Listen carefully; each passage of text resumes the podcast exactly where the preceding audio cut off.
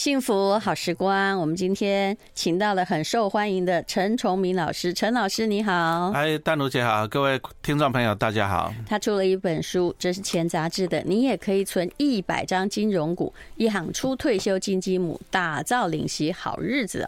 那我。我们大家大概一般人想问的就是，那你推荐哪个金融股哦？当然，金融股有时候买坏哈，就某一两个年度你也是会突然遇到一些小灾难的。可是，一百张金融股其实说真的不是很难。你看，比如说，呃，现在最便宜的是什么？是台新星光还是？星光大概还不到十块吧。那再就是台气银啦，这样子。是啊，台气银大概十三块多。那如果十三块多，一百张就是一百多万而已啊。是的。对啊，没有错。我没算。错吧？没有错。那所以这样你就要叫大家打造领息好日子吗？啊，一百张的好处说你领息啊比较有感觉啦。哎，因为金融股大概有的配一个一块钱左右嘛，对不对？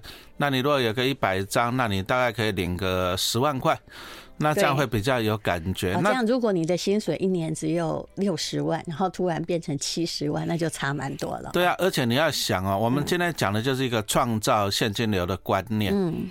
我有了一百张以后，等于呢，我每年都领股利啊，就这样一直领，一直领，领一辈子啊，对不对？因为这个银行它基本上很难倒闭嘛，哈。是。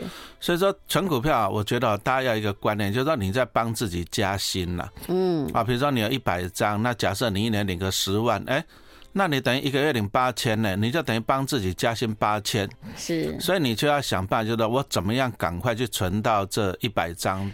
其实我那时候开始跟陈老师合作一个这个打造富脑袋，还有存股养你一辈子的时候，我后来仔细回头想哈，我可能存错了哈。就当然我有赚了，我不能说没有，对不对？但是因为我也有存金融股，我发现金融股赚比较多哎。如果是存金融股的话，每年每年累计，还有它的基本上它的成长度啊，股价成长。至少从大概两年前疫情的时候开始，对不对？啊，那时候是相对低点了，没有错。嗯嗯。那其实我常讲啊，我自己的心得啦，其实存金融股是存一个叫做慢钱了。嗯。啊，它大概不大可能像你说什么那什么 AI 类股这样子，哇，两三个月涨翻天啊。不过它大概二十年涨一次的哈。是。可是金融股的好处就是我可以放着它，二十年涨一次就大涨一次。没有，你看伟创伟创那一种的，大概就二十年就这样子，突然间这样子爆爆发一次。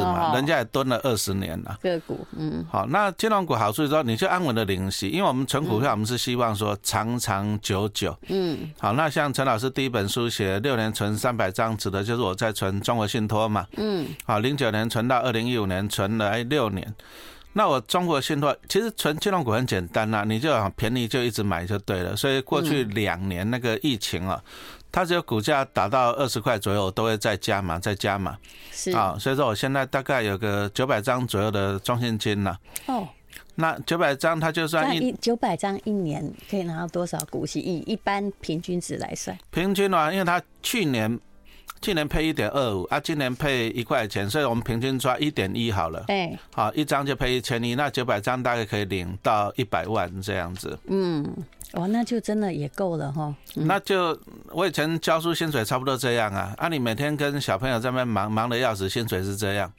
所以我常常讲啊，你要帮自己加薪了。嗯。哎，淡如姐，我有算过呢。哎。我那个，你说我这样刚跟大家报告，哎，一年领个一百好了，我我应该还可以再活个二十年嘛哈，这个就是平均寿命了。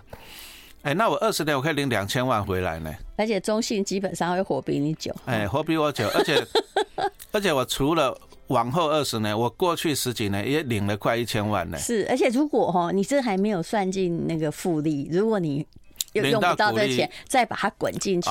是不是？说不定你那九百张就是很多股利一起滚。对，没有错哈。像大陆姐讲的就很对啊。你说那我现在我也不是很缺钱嘛。嗯。那我领到，比如说领到一百万，我再买回去，再买回去。所以我这九百张啊，一千张、两千张这样上去，哎，我领到股利会更多呢。事实上，我们一直想要告诉大家是，你光领股利哈，就拿去花哈，虽然很快乐啦，但是其实这不是真正的长治久安的理财方式。长治久安就是你领到了还不错丰厚的股利，然后再把它滚进去，那就会变成一点一乘一点一乘一点一哈，我就简单算。哎、欸，后来那个数学方程式到最后会很巨大哎、欸。哦，那个像刚刚淡如姐的一点一乘一点一哦，那你大概七年你会翻一倍。嗯，那你如果说存个二十一年啊，你会翻八倍啊。嗯，好，那这个讲到的就是一个复利的效果。那当然，淡如姐讲的观念是很正确，就是说。哎，年轻人其实他没有多少资金呐。那讲真的，你领到股利哈，你真的要滚回去。年轻人有的是时间，是你滚回去，那你慢慢滚到啊，你五六十岁了，你资产够多了。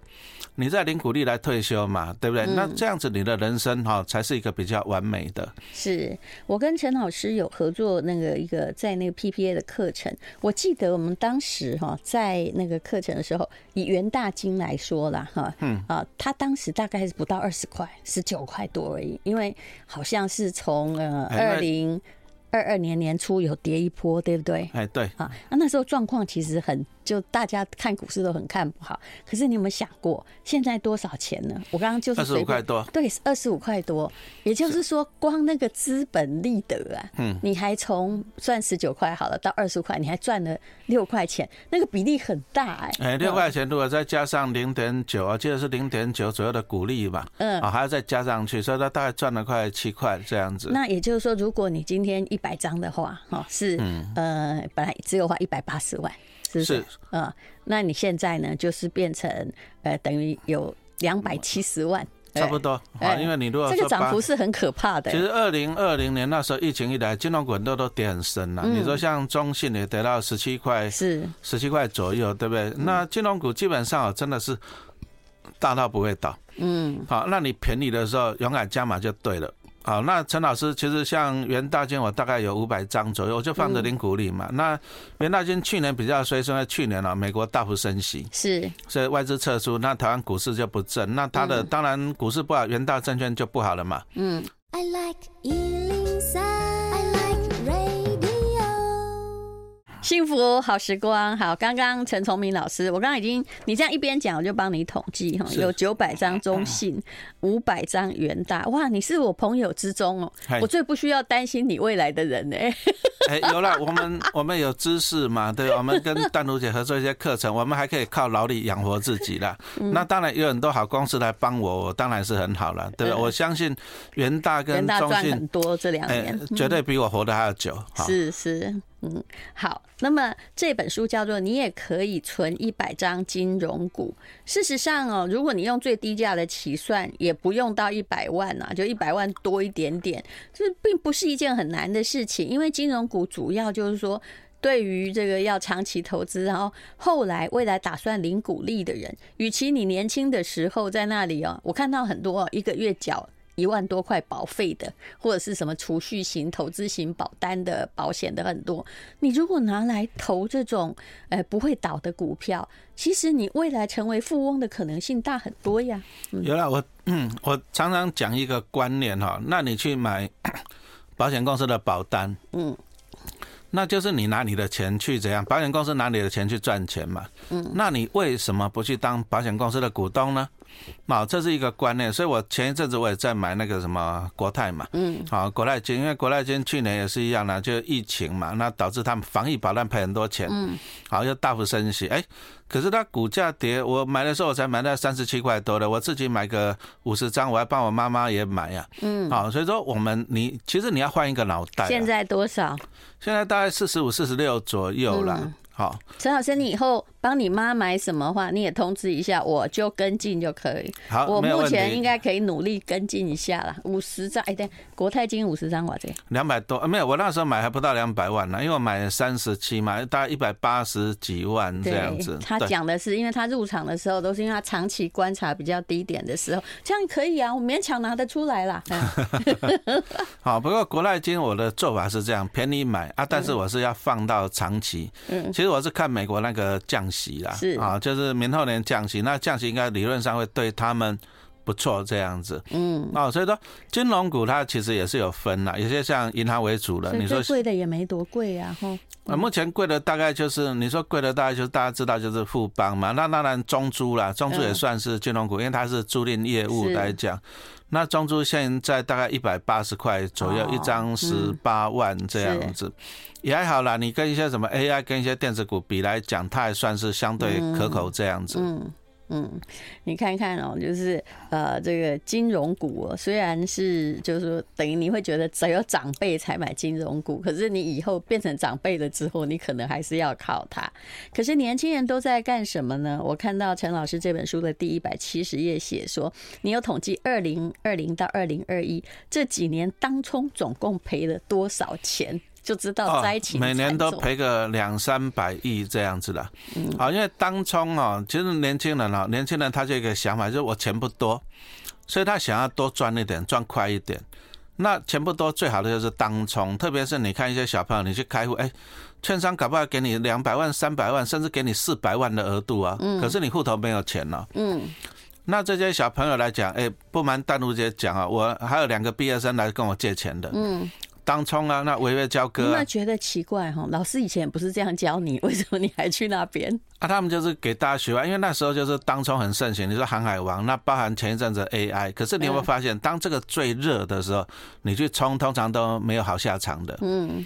啊，他们冲来冲去，冲来冲去，他们就想说，我今天买三百万，啊，收盘我卖三百亿，他赚十万。是。可是他都没有想到，万一跌到两百九怎么办？嗯。然后他户头又没有钱交割怎么办？是。好，所以说你这些小朋友，其实啊，你的钱不多啊，你搞不好你打工一个月只有一万块。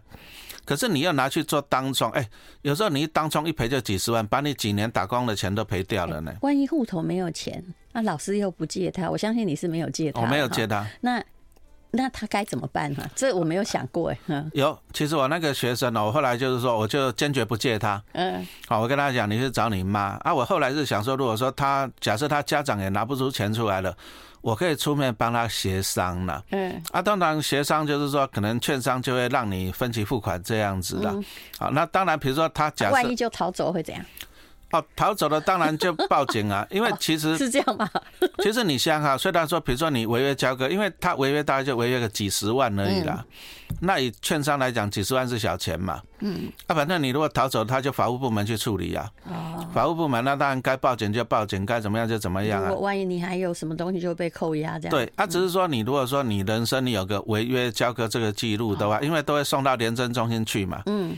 那你将来比如说你要买房子贷款啊，你要买车子贷款啊，就没有信用跟破产一样很可怜的。你没有信用的，那那个真的是很麻烦哈。所以说建议大家就是说我常常讲，就小朋友就不要当冲了啦。嗯。啊，其实当冲不是罪恶。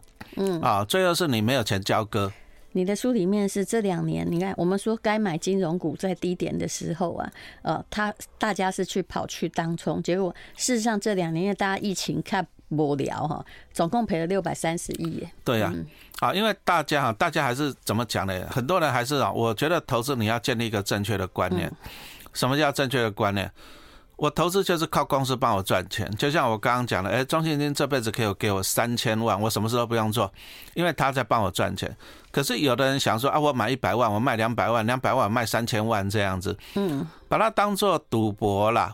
啊，但是如果说每个人都这么厉害，那你赌博每个人都赢钱，谁赔钱？嗯，啊，所以说通常啊，其实这个风险是很高的。嗯，啊，所以说当冲不要做，我还是觉得说，你如果辛辛苦苦赚到钱、存到钱，你应该要保守住这个钱。是，好，那你应该好好的去投资一些绩优的、获利稳定的、大到不会倒的、稳定配息的。哎，那金融股就还蛮适合的，然后它就会靠股利来这样养你一辈子啊。嗯。你在金融股里面有提到了，呃，像玉山金啊，是很多人喜欢存股的对象。为什么？因为它同时配发股票，还有现金股利，拿到钱你就可以快速累积它的张数。是，所以大部分常常都只配现金，是不是？它不要扩张它的股本。呃，配股票哈，当然有它的优点啦。配股票就是你像玉山以前大概平均，我给它平均大概配零点六现金跟零点六的股票。嗯。那你如果一百张来讲，零点六现金就是你拿到六万块，嗯，但是零点六的股票就是你可以拿到六张，哎，这六张看起来就很迷了很多了，嗯，但是我在书上我也提醒投资人，因为你在配股的过程中，你股本会膨胀，嗯，那就会让你的 EPS 下修，EPS 下修，搞不好你股价不会涨啊。所以你看今年玉山金其实它的。获利跟它的股价都还是在水准之下啊，嗯，好，所以说你不断的配发股票股利是好处，你张数会增加，但是你要看它的 EPS 能不能 hold 住。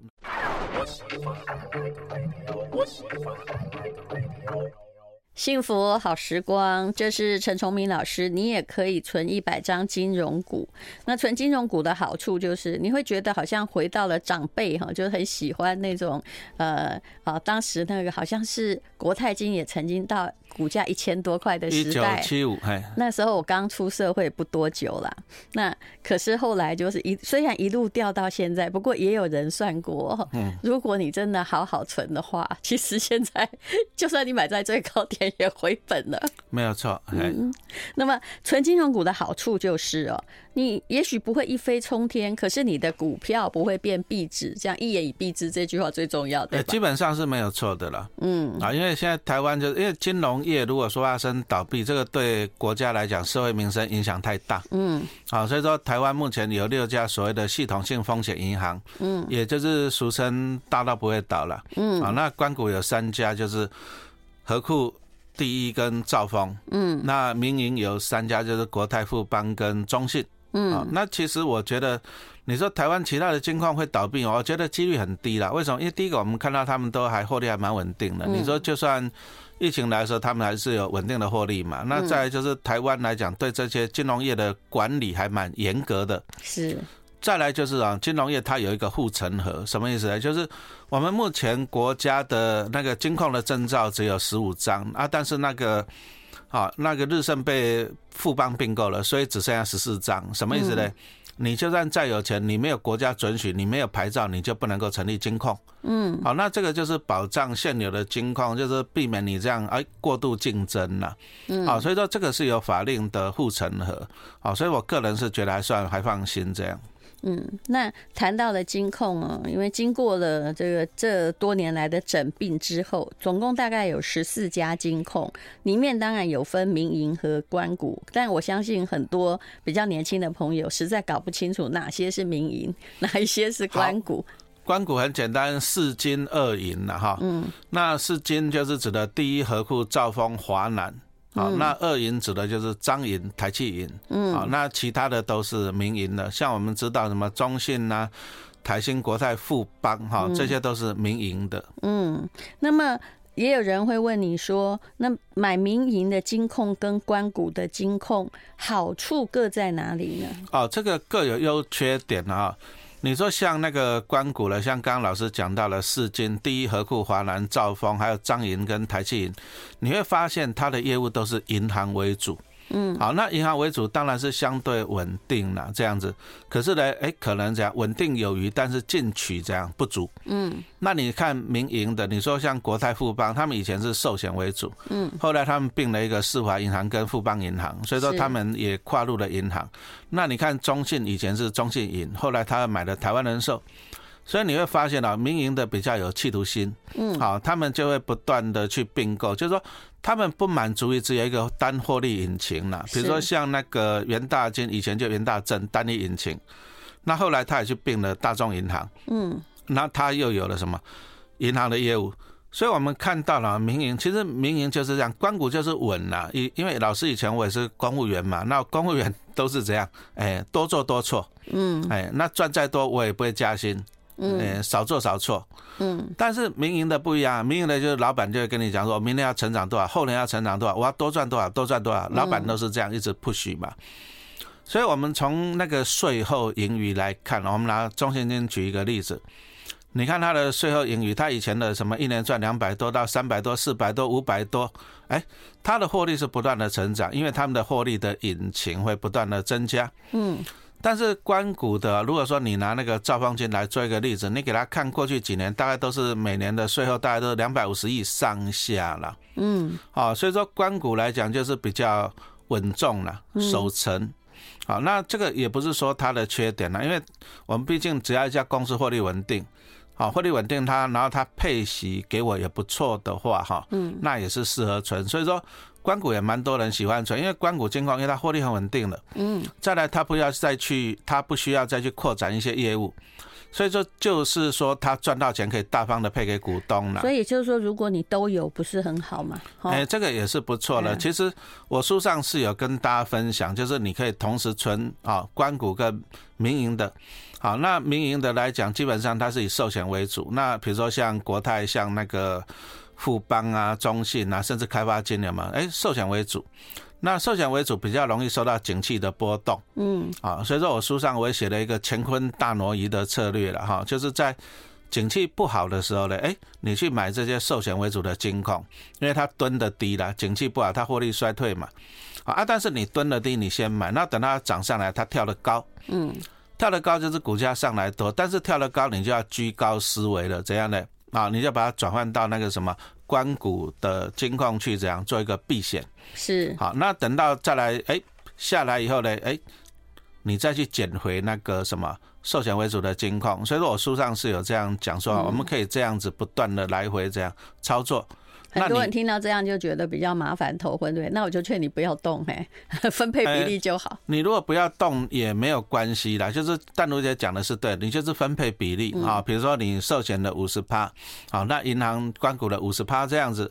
那你每年只要再做一次再平衡就好了，就是说你到年底的时候，你把你的钱加起来，那加起来一样呢，每个人在五十趴五十趴这样子，那这个就很简单了。一直都在做一比一的工作，那每年就只要做一次嘛。啊，因为寿险跟银行这两个业务基本上是负相关了。是啊，就是当升息的时候对银行有利，但是对寿险不好，所以我们同时持有这个负相关的，你就可以波动度较低。好，不会说像你买那个国泰之前六十几，给你跌到三十几啊。嗯。好，那波动度相对低啊，但是你再平衡的好处就是说，你会在逢高出脱获利了结，然后你会逢低去加嘛，那你就做一个再平衡。那这里就要问陈老师，其实这也都是有规则的。像现在哦，像上个礼拜吧，这个美联储他就说他哎可能还会加息哦，但事实上好像步骤已经停下来了，对不对？哎，目前九月是没有升了。是啊，所以就说他说他长期可能在加息嘛，但是看起来哎不是像以前那样哈一直往上翻。那这个状况之下，金融股会有什么样的趋势呢？啊，升息迟一迟啊，像他今他今年顶多就是十一月，大不了再加息一码，可是再加一下，他一下子他加了哦，这样子利率就到了五点五趴了。嗯，哎，淡如姐，这个房贷利率会吓死人呢。对，对不对啊？所以说啊，其实不是在美国，其实他这个对经济不好，所以说其实他现在一直不松口了。I like 幸福好时光，我们今天访问陈崇明老师，请你去看一下《钱杂志》，你也可以存一百张金融股。那现在呢，外头也有在用这个陈崇明老师，还有吴淡如在诈财的。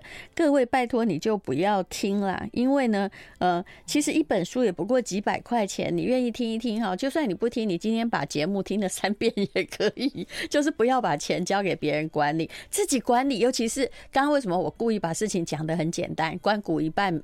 民营的一半，这样很困难吗？你一年再做一次整顿就好。很多人就是怕麻烦，怕麻烦把钱全部给别人，结果让你的人生更麻烦，对不对？嗯，对啊。嗯，那么呃，有关于哦刚刚的状况，就是显然呐、啊。再升息也升不到哪儿去，只是不松口，因为怕通膨越来越严重。那请问，那这样会对什么有利呢？请告诉大家一下。那当然就是以债券为主会有利啊。嗯，因为升息就导致债券价格下跌嘛。那将来一定会降息，因为利率这么高，其实对经济也不好。嗯，好，那它降息就对一些债券价格就有利哈。所以说，那什么比较有利？其实我刚刚讲到一些寿险为主的金控啊，你看像国泰像。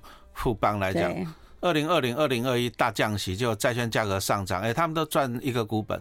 嗯。可是二零二二啊，那个大大升息，那导致债券价格下跌，结果你看国泰变赚两块多，富邦变成赚三块多。那当然，他们是因为还有一个防疫保单在搅局了哈。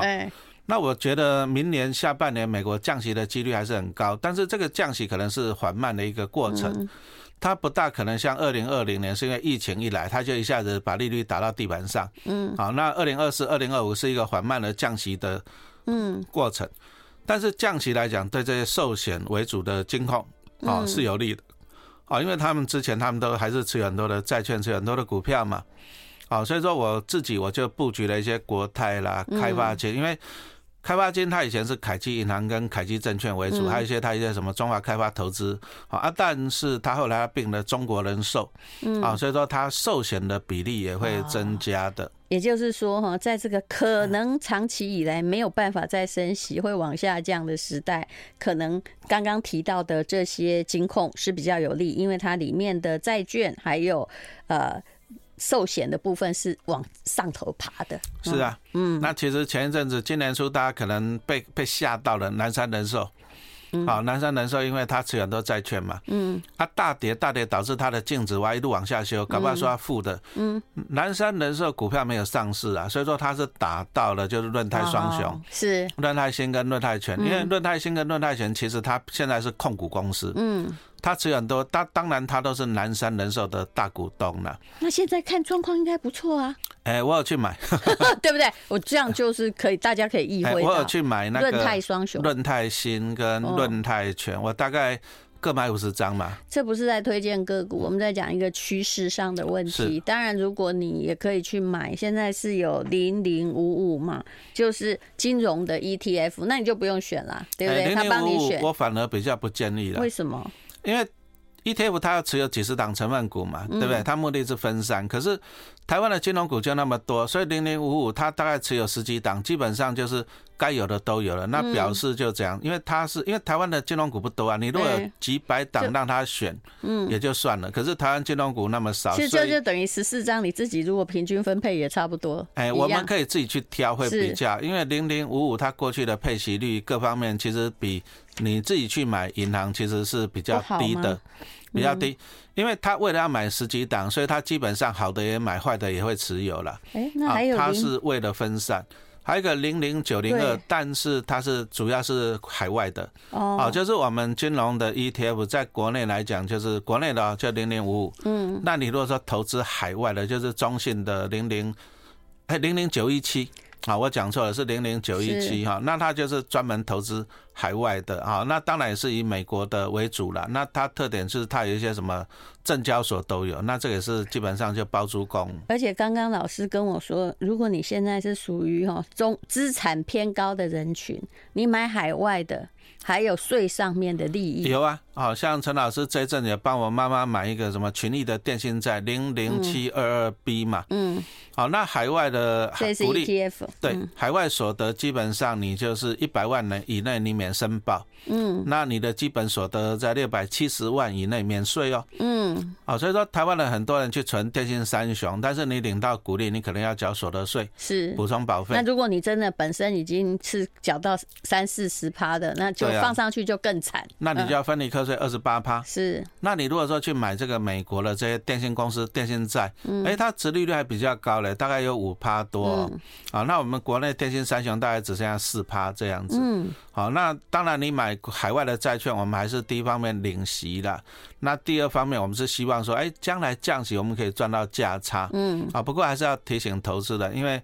毕竟现在台币是三十二块多，你将来搞不好有台币升值的汇损，是好，这个也是要考虑进去的。嗯，这是无极后不能后啦，每个东西要真正的投资者都要去呃去观察整个哈，就站高一点要去看它的走向问题。嗯，那么呃有关于这本书啊，你也可以存一百张金融股，我认为这是存股最最简单最就是。一定会存到钱的东西，是不是？嗯，其实就是存股，就是靠好公司帮我赚钱。那我相信这些银行股，因为我们日常生活你都会跟银行往来啊，房贷呀、啊、信用卡啊、保险呐，嗯，所以其实银行都不断的赚到你的钱。嗯，那我们就去当银行的股东嘛。哎，我当中信金的股东，我领股利去缴我刷卡的费用啊。嗯，那中信金给我股利，那我去缴我房贷的费用啊，对不对？那你赚我钱的时候，我同时也靠你赚钱。对呀，那我买国泰金，我赚到加上我去缴我的保费啊。嗯，好，就是说你从你钱花到哪里去，你就当他的股东。嗯，哎，那这样子就是一个乾坤大挪移嘛，对不对？那我们就这样接力实力，你才会人生才会轻松了。嗯，其实。我身上也背挺多贷款的。现在只要我跟哪家银行借，那我就去要付利息嘛，我就去买他一些股票，对不对？其实拿到的恐怕比我付出的利息利息大概就是多很多，两趴好不好？那你存金融股、存银行来讲，大概有到五趴嘛？对。那我领你五趴，我还你两趴，我还是有赚哦。嗯，好，那这就是一个这样的观念了。嗯，这陈老师因为一直在讲这个存股啊，然后呃跟我一样啦，不过他们可能陈老师比较亲切，因为他可以找到他本人被诈骗集团骗的，叫陈老师说可不可以赔一点给我？陈老师的呛虾非常有趣啊。啊，我就觉得很好玩了。我说啊，你你平常你要汇钱的时候，你找不到我。啊！你结果你被人家诈骗了，你找得到我？哎，我觉得这很奇怪。他应该在脸书说：“陈老师，我现在会给你五百万哦，对对，你有没有？可不可以呀？是不是你？他都没有问哦。啊！而且我觉得很好玩，就是说，如果说你老婆叫你汇个一百万，你一定死也不肯。不要讲一百了，十万块你都不肯。对，你会觉得你要干嘛？为什么？哎，诈骗集团一跟你讲，哎，五百一千就过去了。哎，这个陌生人呢？这不是很奇怪？结果还来跟你讨钱，说因为他假冒你的名，所以你要负责。我觉得这真的很离谱。他就说什么，我有看，他说他有看我跟淡如姐的书了，那相信我们两个。可是问题又来了，你汇款的时候你找不到我，那你你发现被诈骗了，你你找得到我，那不是很奇怪？对不对？灵异事件，拜托哈，就是理财哈，现在你什么都不懂没关系，但不要傻傻把钱交出去。你如果说买个书几百块，买个课程两三千块，这个钱是小钱是可以的。